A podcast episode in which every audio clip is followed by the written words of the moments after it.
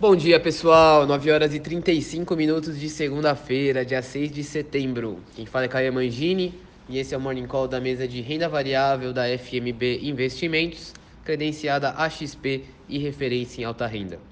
Começando aqui com as bolsas, o índice Bovespa fechou a sexta-feira passada em alta de 0,2%, na casa dos 116.900 pontos.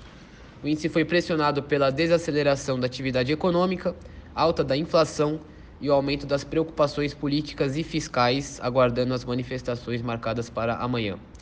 No Brasil, destaque da semana, mais curta, né, por conta do feriado de amanhã, é a inflação oficial de agosto, que sairá na quinta-feira.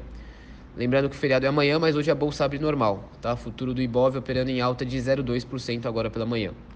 S&P 500, que é o índice que representa as 500 maiores empresas da bolsa americana, fechou a sexta-feira levemente negativo, queda de 0,03%, e a Nasdaq, que é a bolsa de tecnologia lá dos Estados Unidos, fechou em queda de 0,2. Lembrando que hoje é feriado lá nos Estados Unidos, então as bolsas estarão fechadas, dia de menor liquidez nos mercados globais. O índice Eurostock 50, que reúne as 50 empresas que possuem maior liquidez e volume de negócios na Europa, fechou a sexta-feira passada em queda de 0,7%. O índice opera em alta de 1% agora pela manhã. Na China, o índice CSI 300 fechou a sexta em queda de 0,5% e fechou o dia hoje em alta de 1,9%. As bolsas asiáticas no geral fecharam em alta após a decepção com o payroll americano na sexta. O dólar fechou em leve queda de 0,04%, cotado a R$ 5,18. Petróleo do tipo Brent, referência da Petrobras, fechou em queda de 0,6%.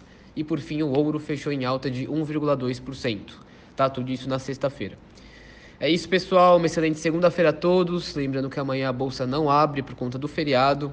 E bons negócios.